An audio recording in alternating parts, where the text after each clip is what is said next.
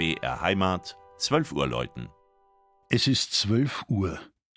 Das Mittagsläuten kommt heute von der katholischen Kloster- und Pfarrkirche Marie Himmelfahrt und St. Radegund im oberbayerischen Gars am Inn.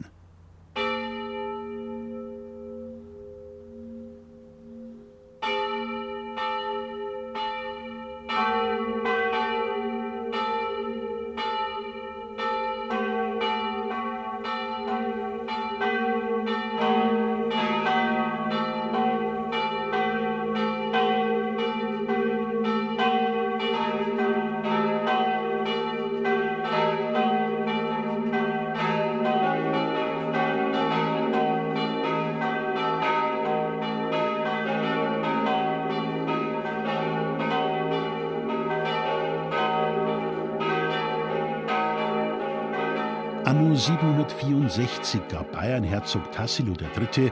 einem Salzburger Kleriker die Erlaubnis, im heutigen Gars am Inn eine Zelle zu Ehren des heiligen Petrus zu erbauen.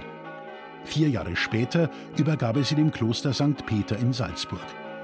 Die Cella Garotz entwickelte sich zu einem Monasterium, einer Weltpriestergemeinschaft.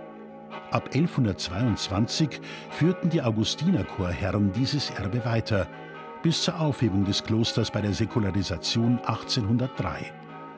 1858 zog mit den Redemptoristen wieder klösterliches Leben ein. Zwei bekannte Mitbrüder waren Caspar Stangassinger, 1988 selig gesprochen, sowie Max Schmalzel, auch als bayerischer Fra Angelico bekannt. Auch wenn die spitzen neugotischen Helme der Doppeltürme einen anderen Eindruck erwecken, das Gotteshaus entstand 1661, 1662 im Frühbarock unter der Leitung von Christoph und Caspar Zuccalli aus Graubünden. Es handelt sich um eines der bedeutendsten Bauwerke Altbayerns unmittelbar nach dem Dreißigjährigen Krieg und markiert den Anfang einer neuen Bauentwicklung. Jahrzehnte vergingen bis zur Vollendung der vielfältigen Ausstattung. Das Hochaltarblatt mit der Aufnahme Mariens in den Himmel Geschaffen von Hofmaler Karl Pfleger, gestiftet von Herzog Albrecht, kam 1663 nach Gars. Der Altaraufbau selbst wurde erst 1696 fertiggestellt. Später entstanden weitere Ausstattungsstücke, darunter ein Seitenaltar im Rokokostil mit einer gotischen Pietà von 1430. An dieser Stelle alle Kunstwerke aufzuzählen, würde jedoch zu weit führen. Ein besonderer Schatz im Südturm mit fast geheimnisvoll wirkender Klangcharakteristik verdient besondere Aufmerksamkeit.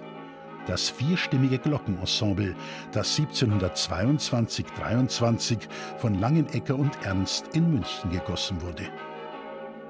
Das Mittagsläuten aus Garsam Inn von Michael Mannhardt. Gelesen hat Christian Jungwirth.